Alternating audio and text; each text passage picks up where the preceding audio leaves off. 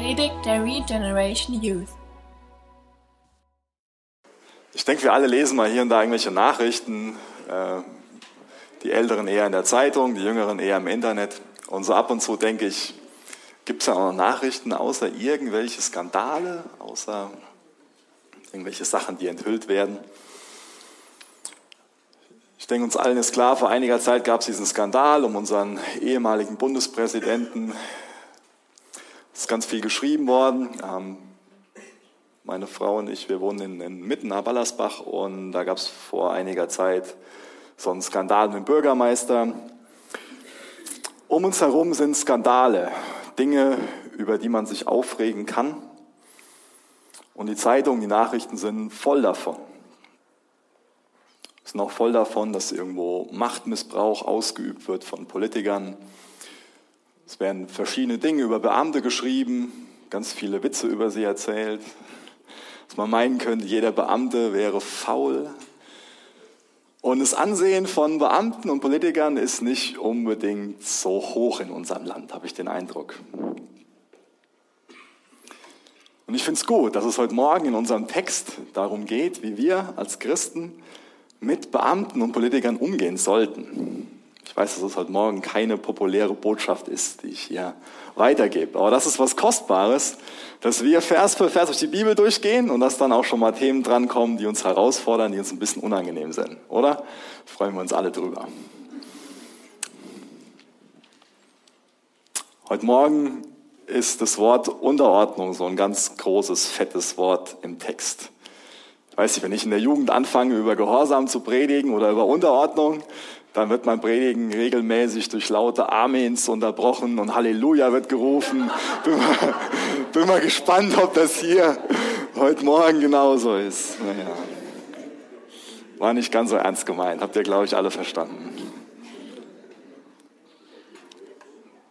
Noch so eine kurze Randnotiz, bevor wir mal in den Text gehen, in 1. Petrus 2. Der Brief ist geschrieben an Juden, die jetzt hier aufgefordert werden, sich den römischen Besatzern unterzuordnen. Das heißt, das ist nicht nur heute ein unpopuläres Thema, das war auch damals ein sehr unpopuläres Thema, diese Aufforderung, ordnet euch diesen von euch gehassten Besatzern unter. Ja, ich habe so überlegt, was, was wäre, wenn, wenn wir unter der Regierung von Holländern stehen würden oder von Franzosen und uns würde jemand sagen, da ordnen ihr euch unter. Ja, da wird unser Kontext jetzt hier schon ein bisschen einfacher. Naja, aber wir lesen jetzt mal ein Gottes Wort. Ihr könnt gerne aufschlagen. 1. Petrus 2, Vers 13 und Vers 14. Hartmut, bin ich hier vorne noch im Monitor drin? Weil ich höre das hier irgendwie ziemlich laut. Kannst du da mal gucken. 1. Petrus 2, Vers 13. Ordnet euch aller menschlichen Einrichtungen unter, um des Herrn willen.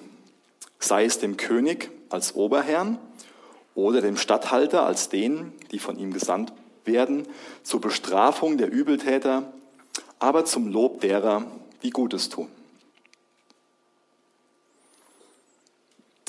Dieser ganze Text hat ja eine Vorgeschichte. Da stehen ja viele Verse vor, da gibt es ein erstes Kapitel. Und das ist mir wichtig, dass wir die ganzen Sachen im, Kontext sehen. Mich wir bekommen von einem Petrus durch den ganzen Brief durch immer wieder erklärt, ihr seid gerettet und deswegen Punkt, Punkt, Punkt.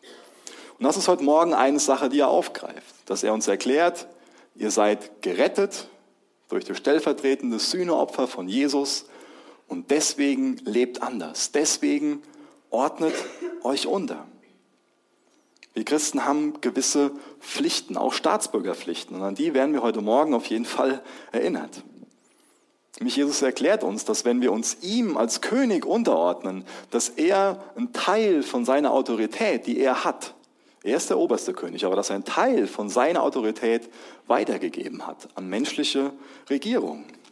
Das heißt, Gott ist ganz klar gegen Anarchie und wir würden alle total unter Anarchie leiden. Und deswegen ist es wichtig, dass wir die Regierung ehren und als was sehen, was Gott eingesetzt hat. Gott ist es wichtig, dass eine Ordnung besteht und nicht ein Chaos, sondern eine riesengroße Unordnung. Jesus hat uns gerettet und jetzt sind wir diejenigen, die ihn auf dieser Erde repräsentieren. der Gedanke ist mir wichtig. Denn wenn wir Jesus repräsentieren, dann sollten wir uns von seinem Charakter beeinflussen lassen. Ja, wenn ich irgendeine Sache, irgendeine Person repräsentiere, dann stehe ich dafür und dann will ich genauso dafür einstehen wie die Person, die ich repräsentiere.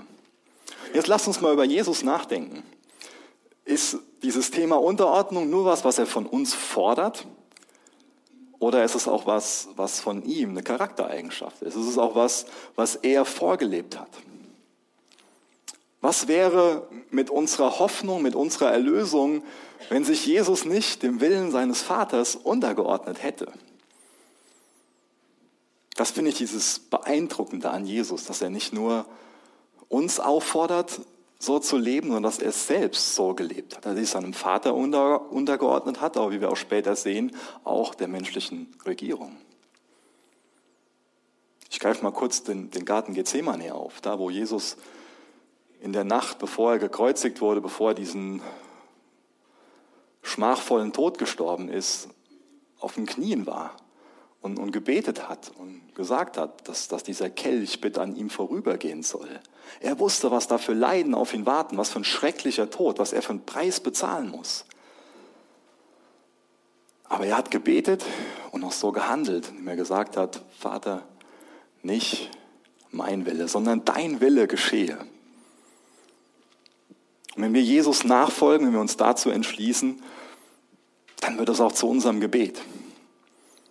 Und dann wird dieses Charaktermerkmal von Jesus, dass er sich bereitwillig den Autoritäten, die Gott ihm vorgegeben hat, untergeordnet hat, dann wird das auch so eine Charaktereigenschaft von uns. Unser Charakter bestimmt zu einem Großteil, wie wir uns verhalten.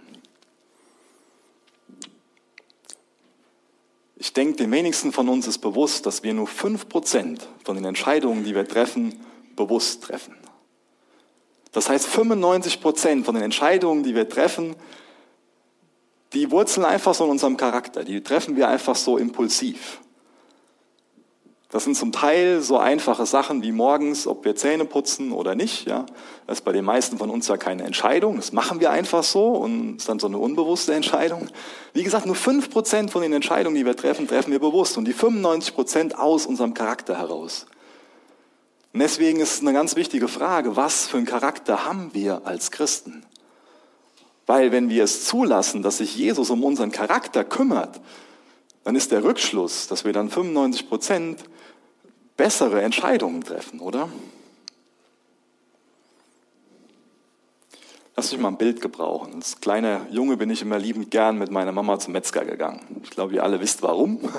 Weil man dann eine Scheibe Wurst bekommt oder ein Stück Fleischwurst oder was auch immer. Bei uns gab es meistens so eine Scheibe Wurst und auf der Wurst war so ein Clownsgesicht drauf. Ja.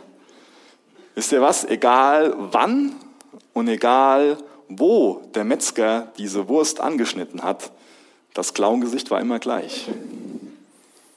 Faszinierend, gell? Wie ist das denn mit uns? Ist es bei uns auch egal, wann und wo wir angeschnitten werden, dass dann das gleiche Gesicht rauskommt? Mit was sind wir durchdrungen? Was ist unser Charakter? Was ist das, was, was wir, ja, was, was sind die Tugenden, die wir leben? Wenn wir Jesus lieben, dann ordnen wir uns ihm unter. Und das bedeutet dann, dass wir uns auch diesem Gebot unterordnen, dass wir uns Politikern und Beamten unterordnen. Obwohl es, wie ich am Anfang gesagt habe, da so viel Menschlichkeit, so viel Skandale gibt, sollen wir sie achten und respektieren. Behandeln wir als Christen unsere Obrigkeit respektvoll denken wir respektvoll über sie. Wenn ich immer denke so, ach, die ganzen Politiker, das sind alles nur Schwätzer und die haben noch nie was Richtiges gearbeitet in ihrem Leben oder die ganzen Beamten, das sind alles so Faulenzer, das sind ja schon mal so Parolen, die man hört, ja. Wenn ich so denke, ist mein Charakter dann wie der Charakter von Jesus? Bin ich dann Jesus wirklich ähnlich? haben wir Respekt vor den Beamten auf dem Finanzamt? Auf dem Arbeitsamt, auf dem Ordnungsamt. Respektieren wir die Politessen, die uns so ein Knöllchen ans Auto stecken.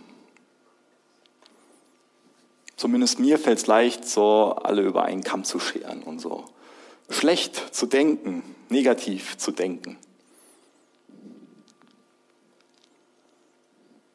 Sind wir dann als, als Christen Salz und Licht? Sind wir dann gute Repräsentanten von Jesus, wenn wir so denken? Wenn wir mitschimpfen, wenn wir mitlästern.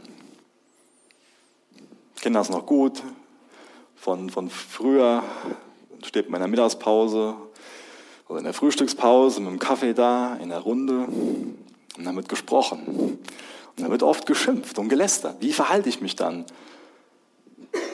als Christ? Bin ich dann auch Salz und Licht? Repräsentiere ich dann Jesus in einer würdigen Art und Weise? Ich glaube, wir alle bestimmen lieber, als dass wir uns unterordnen. Wir zeigen lieber an, wo es, wo es langgehen soll, als hinterherzugehen, als uns unterzuordnen. Aber wie hat Jesus gelebt? Ich wünsche mir, dass wir uns von Jesus inspirieren lassen, dass wir anfangen, nach seinem Herzen zu leben. Und dann, dann muss ich mir selbst kritische Fragen stellen. Dann muss ich mich selbst fragen, kann ich als Christ, wenn ich aus dem Urlaub nach Hause komme, so mit einem ruhigen Gewissen durch das grüne, durch den grünen Balken laufen und, und vorgeben, ich führe jetzt gerade nicht mehr ein, als ich eigentlich darf. Ich schmuggel hier gerade nichts durch den Zoll. Oder wie sieht es dann als Christ für mich mit dem Thema Schwarzarbeit aus? Kann ich sagen, ich ordne mich der Regierung unter und mache Schwarzarbeit? Fragezeichen. Oder ist es okay, bei der Lohnsteuer wieder anzugeben, dass der Weg zur Arbeit zwei Kilometer länger ist, als er eigentlich ist? Wenn ich jetzt hier durch den Text weiß, was Gottes Wille ist, dann weiß ich auch, wie ich diese Fragen beantworten sollte. Ich glaube, dass wir schon mal schnell dazu tendieren, praktische Atheisten zu sein. Was ich damit meine ist, dass wir sagen, dass wir an Gott glauben, aber dass wir so handeln, als ob es Gott nicht geben würde. Was meine ich damit? Warum sage ich das jetzt hier in dem Zusammenhang? Kurzes Beispiel. Ich habe mich mal mit einem Bruder unterhalten, der mir erklärt hat, Micha, wenn ich keine Schwarzarbeit mache, dann kann ich meine Familie nicht ernähren. Ist es so? Wenn ich keine Schwarzarbeit mache, dann kann ich meine Familie nicht ernähren. Für mich ist das dann ein Fall von praktischem Atheismus. Nämlich, dass ich Gott außen vor lasse. Als Christ habe ich doch eine andere Motivation. Als Christ gehe ich doch her und sage, ich lebe nach Gottes Geboten und Gott wird für mich sorgen. Und wenn ich hergehe und dann sage, das geht sonst nicht, deswegen muss ich hier einen Kompromiss machen, deswegen muss ich das Gesetz beugen, dann werfe ich Gott vor, dass er außen vor steht. Dann klammere ich ihn aus, dann lasse ich ihn außen vor. Und dann bin ich selbst, in Anführungsstrichen, Gott über mein Leben, Herr über mein Leben. Dann kümmere ich mich über die Sachen und lasse es nicht zu, dass Gott auch herausfordernde Umstände in meinem Leben gebraucht, um mich zu versorgen, um zu zeigen, wer er ist, um zu zeigen, dass er seinem Charakter treu ist, dass er treu darin ist, sich um mich als Kind zu kümmern und zu versorgen. Und das kann so was Ermutigendes sein. Das kann so unseren Glauben stärken, unsere Beziehung zu Jesus stärken, wenn wir Gott so erleben, dass er sich um uns kümmert. Lasst uns nach seinem Wort handeln. Lasst uns nach seinem Willen handeln. Und Gott wird sich mächtig zeigen in unserem Leben. Wir sollten anders leben als Menschen, die Gott nicht kennen. Wir handeln nach Gottes Geboten und erleben, dass Gott uns versorgt. Das habe ich dann im Gespräch auch versucht so zu erklären. Und dann kam noch das i-Tüpfelchen, dann ist mir gesagt worden, aber ich gebe doch den Zehnten davon in die Gemeinde, dann ist das doch okay. Ich habe jetzt nicht vorher mit den Ältesten oder mit dem Vorstand gesprochen, aber ich glaube, ich kann auch in deren Namen sagen, dass wir so ein Geld als Gemeinde dann nicht brauchen. Lasst uns korrekt leben. Lasst uns nach dem leben, was, was wir durch Jesus hören. Lass uns nach seinem Maßstab leben, nach seinem Charakter. Und dann kann Licht hell leuchten. Dann wird Gott würdig repräsentiert. Wir sind oft in schwierigen Umständen, wo wir versucht sind, so wie in dem Beispiel, was ich gerade genannt habe, so einen menschlichen Weg zu gehen, so eine menschliche Lösung zu finden, so einen, so einen Kompromiss zu machen. Aber lasst uns diese Probleme nicht mehr als, als Hindernisse ansehen, sondern als Möglichkeiten ansehen, dass Gott seine Treue zeigen kann, dass Gott was Gutes in uns wirken kann.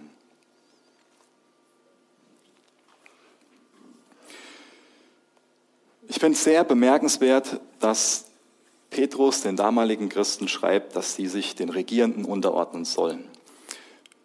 Das ist jetzt eine Sache, wenn, wenn wir in unserem Kontext, mit unserer Regierung, in unserem Land sowas hören.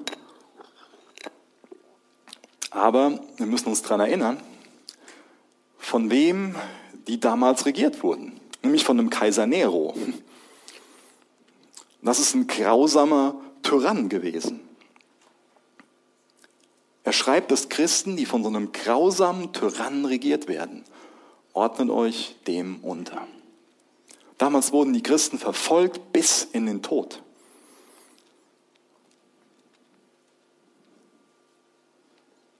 Nur wegen ihrem Glauben werden sie verfolgt bis in den Tod. Wenn sie zum Beispiel gekreuzigt, gesteinigt.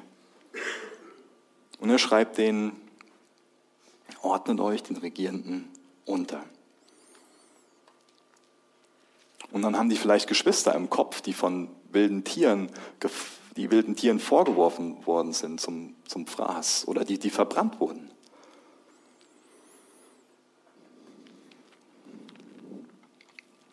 Ich lese mal einen Teil von einem Vers vor, den ich gleich lesen werde, ähm, aus unserem Text. Da steht gleich, denn so ist es der Wille Gottes, dass ihr durch Gutes tun die Unwissenheit der unverständigen Menschen zum Schweigen bringt.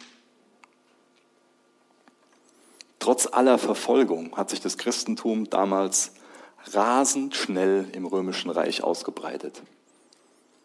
Warum? Weil sie helles Licht waren, weil sie Jesus repräsentiert haben, weil sie sich genauso, wie sich Jesus den Autoritäten untergeordnet hat, auch den Autoritäten untergeordnet haben. Deswegen hat ihr Licht so hell geleuchtet. Wir leben heute hier in, in, Freiheit, aber es gibt ganz, ganz viele Christen, die unter vielleicht ähnlichen Bedingungen leben wie, wie damals. Und ich wünsche mir, dass wir heute Morgen neu eine Entscheidung treffen, auch für unsere Geschwister, für unsere Geschwister die in der Verfolgung leben, zu, zu beten.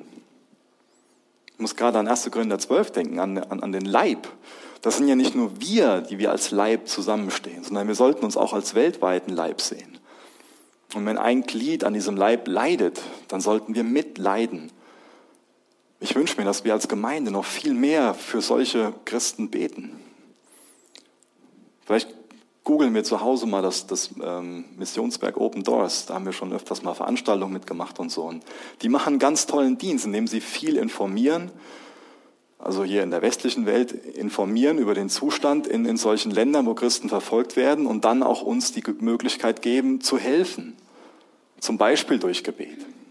Die haben ganz tolle Gebetskalender, die man sich abonnieren kann und so. Wisst ihr was, das tut uns gut. Das tut den Geschwistern dort gut, wenn wir für sie beten, aber das tut auch uns gut, wenn wir von unseren eigenen Problemen wegsehen, über den Tellerrand hinaus und uns das ansehen, wie andere leiden. Das ist was Gutes für uns. Dem Petrus ist hier klar, dass dieses Thema Unterordnung ein heißes Eisen ist, dass das nichts Einfaches ist. Das bringt oft große Opfer mit sich.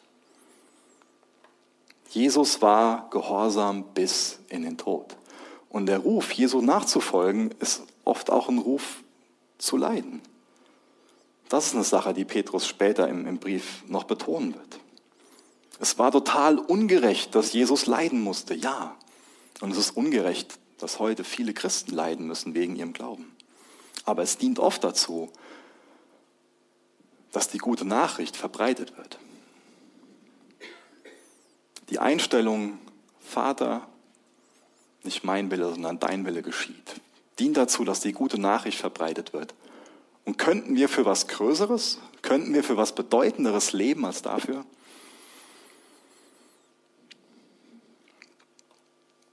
Das gerade schon erklärt, dass, dass es damals so eine absolute Herrschaft war, dass von, von so einem Tyrannen regiert wurden. Und da bedeutete Unterordnung, dass sie sich den Gesetzen unterordnen, die Christen. Wie sieht das jetzt mit unseren Pflichten aus, übertragen auf unsere Situation, die wir in der Demokratie leben?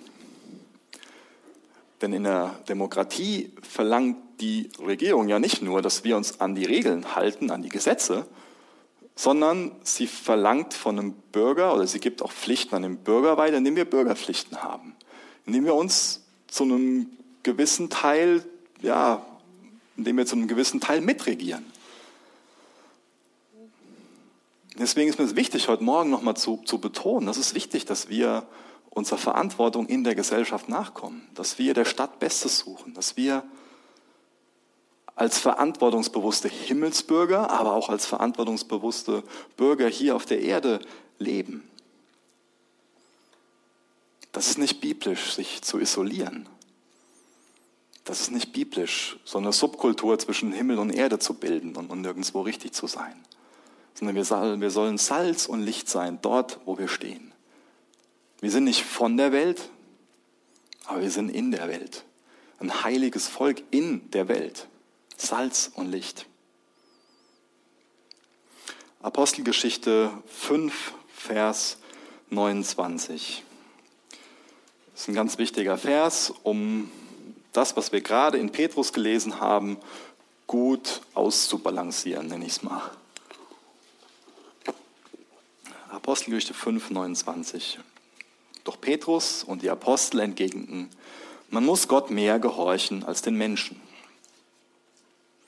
Natürlich ist es unsere Pflicht, dass unser Gehorsam Gott gegenüber größer ist als der Gehorsam der Regierung gegenüber. Ich habe eben schon mal dieses Missionswerk Open Doors erwähnt. Wisst ihr, was die machen? Die schmuggeln ganz viel Bibeln in Länder der Welt, wo es verboten ist, Bibeln reinzuschmuggeln oder auch Bibeln zu besitzen ist es jetzt dadurch falsch, dass Petrus hier, weil Petrus geht ja her und sagt, ordnet euch unter, das müssen sich unterordnen und dürfen keine Bibel schmuggeln. Nein, die ordnen sich in dem Fall dem Willen Gottes unter, dass sein Wort verbreitet wird. Das heißt, da müssen ganz weise Entscheidungen getroffen werden. Was das bedeutet, dass wir uns der Regierung auf der einen Seite, aber Gott auf der anderen Seite unterordnen. Das ist ein ganz wichtiger Vers hier in der Apostelgeschichte, dass wir Gott mehr gehorchen als den Menschen. Aber wie reagieren wir in Situationen, wo wir jetzt hergehen und sagen, das kann ich mit meinem christlichen Gewissen nicht vereinbaren, mich da in dem Bereich unterzuordnen? Wie reagiere ich dann? Dafür habe ich ein gutes Beispiel in Daniel 1 gefunden. Brauchen wir jetzt gar nicht so, so reingehen.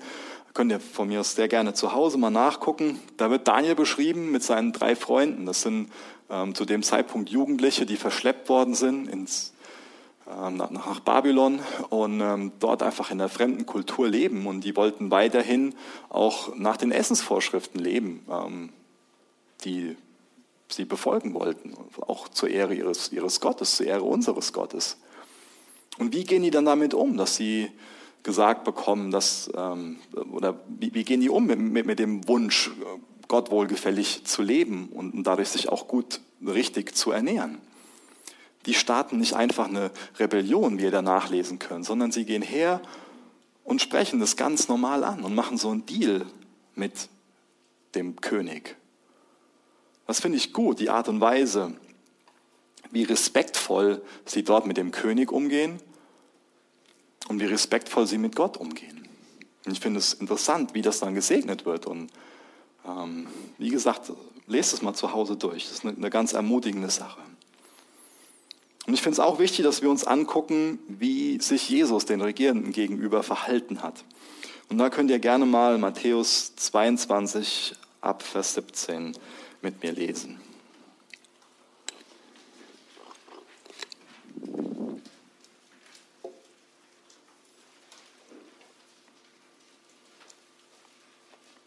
Matthäus 22, Vers 17.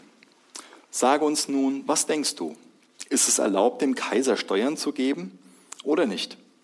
Da aber Jesus ihre Bosheit erkannte, sprach er, was versucht ihr mich, Heuchler?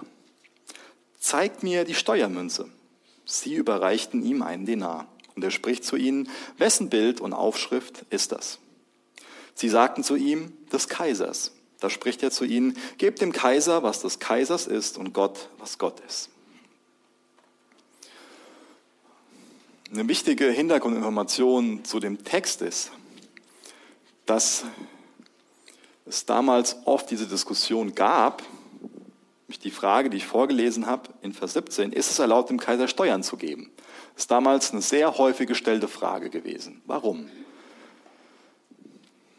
Ein Teil von dem Geld wurde dazu benutzt, um heidnische Tempel zu bauen. Das heißt jetzt hier auf uns übertragen, dann würden mit unseren Steuergeldern Moscheen gebaut. Und da könnten wir jetzt vielleicht hergehen und sagen, das ist gegen mein Gewissen. Oder? will ich doch nicht unterstützen, dass da eine Moschee gebaut wird. Könnte man jetzt denken. Außerdem wurde der unmoralische und dekadente Lebensstil von den Herrschern mitfinanziert. Da könnte ich überhaupt nicht heute Morgen Geschichten von erzählen. Da müsste ich vorher alle rausschicken, die unter 18 sind. So, so schlimm sind, sind, sind die Beispiele aus denen ihren Leben. Das war der Hintergrund, dass Leute gesagt haben, wenn wir das und das wissen, dass das damit mitfinanziert wird, dann können wir doch unmöglich. Aber wie geht Jesus mit, mit der Sache um? Spricht er zu ihnen, gebt dem Kaiser, was des Kaisers ist, und Gott, was Gottes ist. Oder in Matthäus 17, ab Vers 24 bis Vers 27. Auch da ist so eine, so eine Situation, wo es um die Tempelsteuer geht, die Jesus eigentlich gar nicht zahlen muss. Und dann könnt ihr dort nachlesen in Matthäus 17 ab Vers 24, dass er dann einfach, um, um keinen Anstoß zu erregen, das bezahlt hat. Ich wünsche mir, dass wir hier von, von dem Herzen von Jesus lernen. Wir springen gerade mal ein bisschen hin und her zu 1 Timotheus 2, Vers 1. Ich habe das eben so ein bisschen kritisiert, wenn wir schlecht denken und wenn wir lästern, zum Beispiel über Politiker oder Beamte. Und ich glaube, der Vers, der kann uns helfen, wie wir dann anstelle von vielleicht einer schlechten Angewohnheit uns was Gutes angewöhnen können. 1 Timotheus 2, Vers 1. Ich ermahne nun vor allen Dingen, dass Flehen, Gebet, Fürbitte, Danksagung getan werden für alle Menschen, für Könige und alle, die in Hoheit sind, damit wir ein ruhiges, stilles Leben führen mögen in aller Gottseligkeit und Ehrbarkeit. Regen wir uns nur auf über Sachen oder ist es vielleicht toll, wenn wir uns heute Morgen ganz neu dafür entscheiden, wenn wir so jemand sind, der sich dann aufregt, dass wir hergehen und sagen, jedes Mal, wenn wir einen negativen Gedanken bekommen gegen einen Beamten, gegen einen Politiker, dann treten wir im Gebet für die ein. Lass uns das doch heute Morgen so als, als Entscheidung mitnehmen. Oder immer, wenn wir jemand anderen hören, der sich aufregt, der schimpft, ja, wir mittlerweile so eine schöne Wutbürgerkultur hier in Deutschland. Ja. Wenn man dann mal bei Facebook guckt, wie viele dann so, hm, Lass uns doch jedes Mal, wenn wir sowas mitbekommen, sowas, sowas Negatives, so ein Lästern, so ein Schimpfen, einfach für unseren Bürgermeister beten, für unsere Kanzlerin, für die Abgeordneten im, im Hessischen Landtag und, und egal was, es sind so viele an verschiedenen Stellen. Für die Leute, die da auf dem Arbeitsamt sitzen und auch wirklich herausgefordert sind. Auf dem Finanzamt, auf dem Ordnungsamt, egal wo, lasst uns für die beten dann sind wir doch echt ein Segen für, für, uns, für unser Land, oder? Ich finde es interessant, dass zum Beispiel Daniel, auch Nehemia und auch Esra, dass sie nicht nur für die Obrigkeit gebetet haben. Ich habe jetzt hier viele Verse stehen, aber das Interessante ist, Daniel, Nehemiah, Esra, die schreiben jeweils in ihrem neunten Kapitel, das kann man sich einfach merken, schreiben die was zu dem, zu dem Thema, was ich gerade aufgreifen will. Und ich lese mal ein paar Verse vor aus Daniel 9. Daniel 9, Vers 5 bis Vers 8. Da steht, wir haben gesündigt und haben uns vergangen und haben gottlos gehandelt. Und wir haben uns aufgelehnt und sind von deinen Geboten und von deinen Rechtsbestimmungen abgewichen. Herr, bei uns ist die Beschämung des Angesichts bei unseren Königen, unseren Obersten und unseren Vätern, weil wir gegen dich gesündigt haben. Hat Daniel, hat Nehemia, hat Esra, haben die diese Dinge selbst begangen, die sie hier bekannt haben? Der Daniel hat das nicht selbst gemacht. Wenn ihr das durchlest, der hat ein sehr vorbildliches Leben gelebt. Was wir von diesen Männern Gottes lernen können, ist, dass sie Buße getan haben für die Sünden von ihren Mitmenschen, für die Sünden von, von ihrem Land. Die haben da vor Gott Verantwortung für übernommen. Und das wünsche ich mir viel mehr für uns, dass wir nicht ja, zedern, dass wir nicht uns einfach nur aufregen und so zu Wutbürgern werden, sondern dass wir für solche Menschen beten und Verantwortung dafür auf unsere Schulter nehmen. Das finde ich beeindruckend so einen Charakter von, von diesen Persönlichkeiten anzusehen. Ich wünsche mir, dass für uns lästern, schlecht zu denken, zu rebellieren, das Gesetz zu beugen und zu brechen, dass das der Vergangenheit angehört und dass wir in was Neues aufbrechen. Dass wir uns entscheiden zu beten für Politiker, dass wir uns entscheiden, uns unterzuordnen, nicht irgendwo zu schummeln bei der Lohnsteuer oder bei egal welchen Sachen. Ich finde es interessant, diesen Gedanken, dass wir moralische Muskeln entwickeln oder so moralische Trampelpfade anlegen. Was ich damit meine ist, ich glaube, das kennen wir alle, irgendwann mal zum ersten Mal was Schlechtes machen, das ist schwieriger. Ja? Das ist wie so, wenn, wenn eine Wiese nicht gemäht ist, da ganz hohes Gras ist wenn ich jetzt zum ersten Mal bei der Lohnsteuer schummel, dann ist es schwieriger für mich. Dann muss ich erst für mich diesen moralischen Trampelpfad anlegen und das Grasblatt trampeln. Und dann stellt sich es wieder ein bisschen auf, dann ist das nächste Mal ein bisschen leichter und irgendwann ist es einfach so ein Pfad, der da getrampelt worden ist. Dann ist es für mich normal, da in dem Sinne dann so Kompromisse zu machen. Aber das Gleiche gilt auch für positive Dinge. Das erste Mal was, was Gutes zu machen, ist schwieriger als das zweite Mal.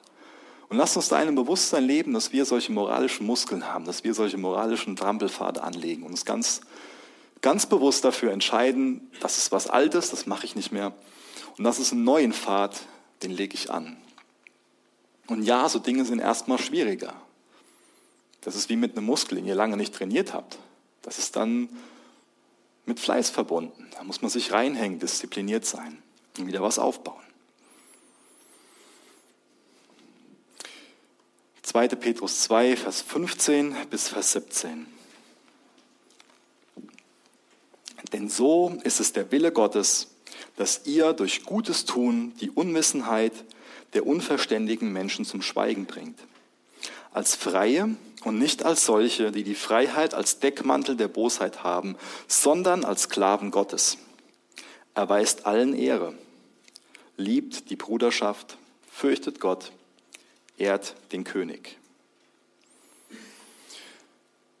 Bei Vers 15 habe ich eben schon ein paar Sachen gesagt. Das ist hier eine große Verantwortung, die wir bekommen. Dass wir hier erklärt bekommen, dass die endgültige Antwort von uns Christen an alle Kritiker die ist, dass wir einfach über jeden Zweifel erhaben sind, dass wir ein tadelloses Leben führen. Und wenn uns Gott eine Aufgabe gibt, dann wird er uns auch helfen, Dinge umzusetzen. Er sagt uns nicht einfach, das ist eure Aufgabe, macht das und das, sondern er gibt uns auch die Kraft, das zu tun. Und deswegen ist es so wichtig, die Dinge nicht aus uns selbst heraus zu machen, sondern Gott mit einzubeziehen, ihm sagen, ich bin doch schwach, hilf mir in den Dingen. Gemeinschaft mit ihm zu haben, den Rat von, von Geschwistern zu suchen und dann Dinge anzugehen. Unser Verhalten unser Charakter soll aufzeigen, wie wunderbar das Evangelium ist. Es ist so, dass Taten oft lauter sprechen als Worte. Deswegen werden die Taten hier so betont. Und ich glaube, in Vers 17 wird eine gute Grundlage beschrieben, wann unsere Taten auf einem, auf einem guten Fundament stehen. Das sind so vier Gruppen, die da angesprochen werden. Zuallererst bekommen wir gesagt, dass wir alle Menschen achten sollen, dass wir allen Ehre erweisen sollen. Dann, dass wir die Bruderschaft lieben sollen. Liebt eure Geschwister im Glauben, wird anders übersetzt. Dass wir Gott fürchten sollen, dass wir den König ehren sollen. Kurz zum ersten Punkt, erweist allen Ehre. Das war was Revolutionäres, was hier geschrieben steht, wo wir das Gewicht davon vielleicht gerade gar nicht so erfassen. Damals haben 60 Millionen Sklaven im Römischen Reich gelebt. 60 Millionen. Und die hatten kein Bürgerrecht. Die wurden nicht als Menschen angesehen. Die wurden damals als Ware angesehen. Nicht als eine Person, sondern als eine Sache.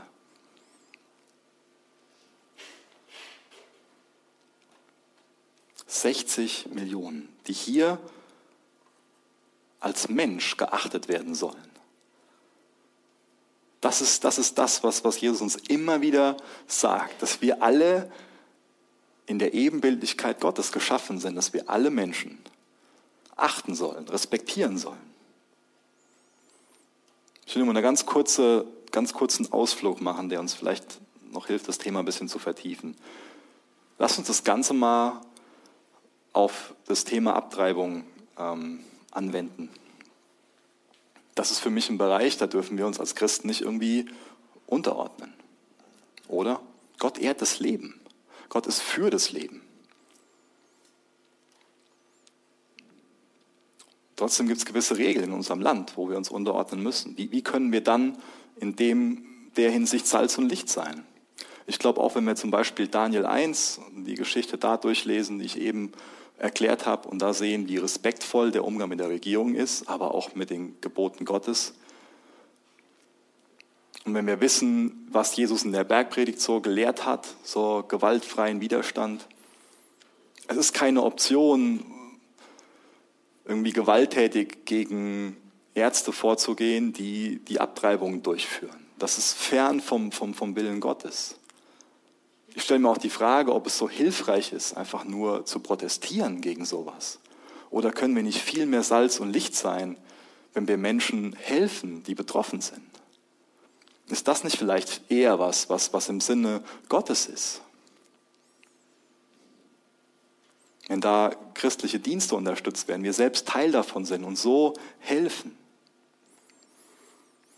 Der nächste Punkt, liebt die Bruderschaft, liebt eure Geschwister im Glauben. Psalm 133, Vers 1. Wie lieblich ist es, wenn Brüder einträchtig beieinander sind. Wie toll ist das? Wie sieht es da mit uns als, als Gemeinde aus? Wie sieht es mit uns als Gemeinde in Seelbach aus? Thema Allianzarbeit. Auf Herborn ausgeweitet. Was ist da für ein, für ein Respekt, für eine Achtung Christen gegenüber da, die in anderen Gemeinden sind? Liebt die Bruderschaft. Das ist ein Gebet, was das ist ein äh, Befehl, nenne ich es mal, der weit über die Gemeinde Wände hinausgeht, die, die jetzt hier gerade sind. Fürchtet Gott. Sprüche 1, Vers 7. Die Furcht des Herrn ist der Anfang der Erkenntnis. Weisheit und Zucht verachten nur die Narren. Das ist das Fundament unserer Erkenntnis, dass wir Gott fürchten. Und ich glaube, nur wenn wir hingehen und Gott den richtigen Platz geben, dass wir dann auch Menschen den richtigen Platz geben können. Ehrt den König.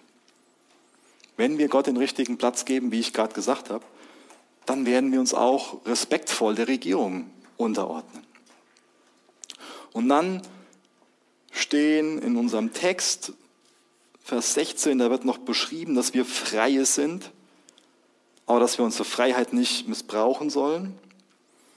Und dann stehen am Ende von Vers 16 steht dieses, steht dieses Wort Sklave Gottes.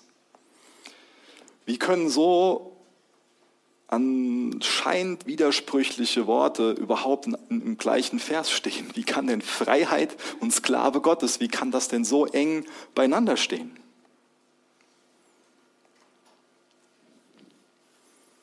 Gerade im Galaterbrief der, der, mir sehr kostbar ist, wird viel davon gesprochen, dass wir feststehen sollen in der Freiheit. Galater 5, Vers 1 steht fest in der Freiheit. Und dann steht da was von, von Sklave Gottes.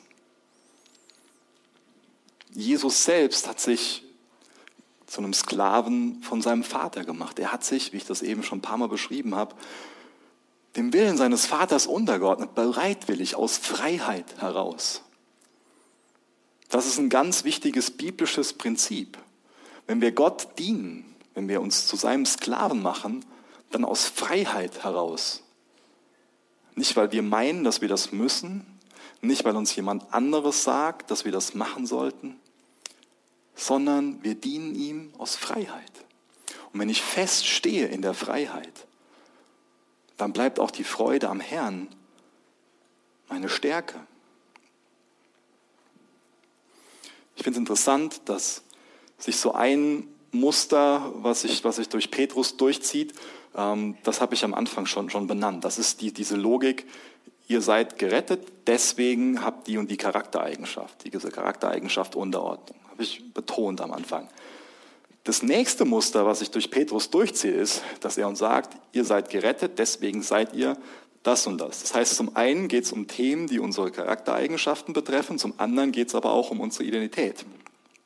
Das ist wichtig, dass wir uns das bewusst machen, dass wir hier eine neue Identität in Christus zugesprochen bekommen. Letzte Woche hat uns der Christoph super erklärt, was es bedeutet, als Pilger zu leben. Dass wir Pilger sind, ist Teil von unserer Identität. Es ist wichtig, dass ich weiß, wer ich bin. Es ist wichtig, dass du weißt, wer du bist. Wer bist du? Ich bin Ehemann von, von Lois. Ich bin Papa. Ich bin Deutscher. Ich bin Kind Gottes. Ich bin Pilger.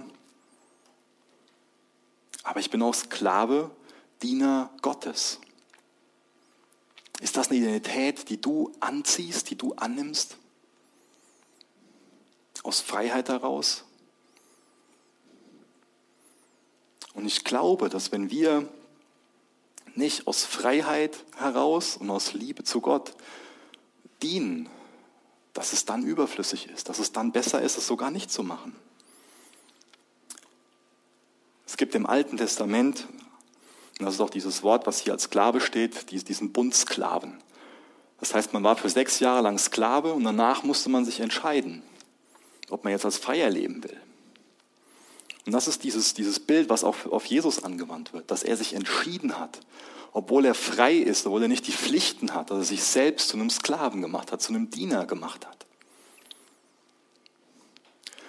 Wo der Geist Gottes wirkt, da ist Freiheit. Ich hoffe, dass es ein Prinzip ist, was uns allen vertraut ist. Da, wo der Geist Gottes ist, da ist Freiheit. Da dienen wir ihm bereitwillig aus Freiheit. Aber wisst ihr, wo wir anfangen,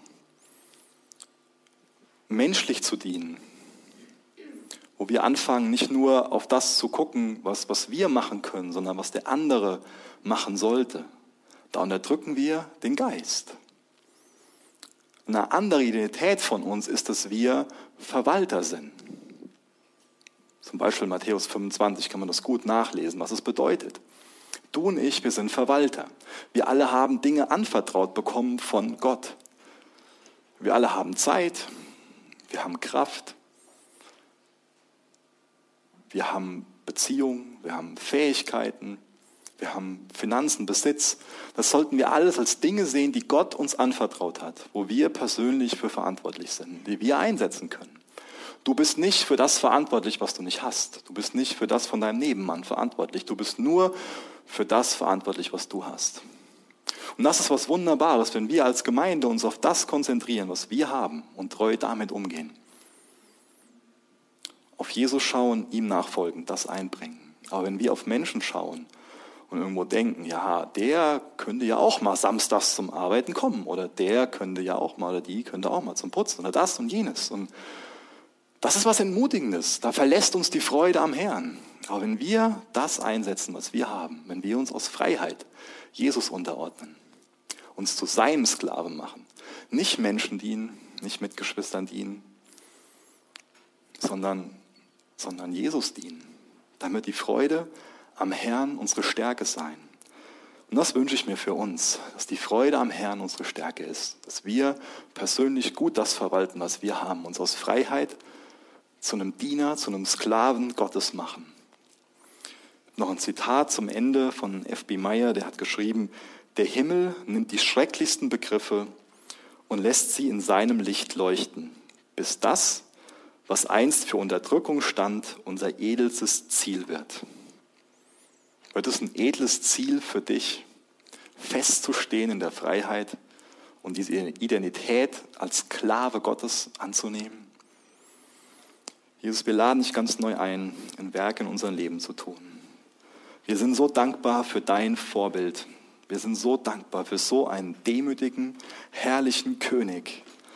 Danke, dass du nichts von uns verlangst, was du nicht selbst vorgelebt hast. Jesus, du hast dich dem Willen von deinem Vater untergeordnet mit einem freudigen Herzen. Du hast bereitwillig ein Opfer erbracht, damit wir wieder versöhnt werden können mit Gott, damit wir deine Geschwister werden können. Jesus, wir preisen dich dafür, dass wir leben können, weil du dein Leben gegeben hast. Jesus, hilf uns, unsere Regierung zu achten, zu respektieren, gut über sie zu denken, gut über sie zu reden. Hilf uns dabei, ja, falsche Verhaltensmuster da abzulegen. Hilf uns dabei, korrekt zu leben, keine Kompromisse zu machen. Mach uns stark darin. Hilf uns dabei, in deinem Willen zu leben. Hilf uns allen da, die richtigen Entscheidungen zu treffen. Jesus, wir kommen zu dir und bitten dich, überführ du uns von Dingen, die da falsch sind. Und hilf du uns dann, im Neuen zu leben, das Alte abzulegen, das Neue anzuziehen, Herr. Jesus, wir bitten dich als Gemeinde für, für unseren Bürgermeister, für die Stadtverordneten, für die Regierung hier im Land Hessen, für die Beamten, für unsere Regierung in Deutschland, dass du sie segnest, dass du ihnen hilfst, weise Entscheidungen zu treffen. Gib ihnen einen klaren Kopf und hilf du ihnen auch nach deinem Willen zu fragen und zu leben. Sorg du dafür, dass, dass, dass sie gerettet werden. Und hilf du besonders den Christen dort, einen guten Einfluss auszuüben. Jetzt hilf du uns nicht, uns einfach nur über Sachen aufzuregen, sondern anders zu leben, unseren Mitmenschen zu dienen. Jetzt dring du zu unseren Herzen hindurch und fang du ein ganz neues Werk an. In Jesu Namen. Amen. Danke für das Anhören der Predigt. Weitere Informationen findest du unter www.regenerationyouth.de.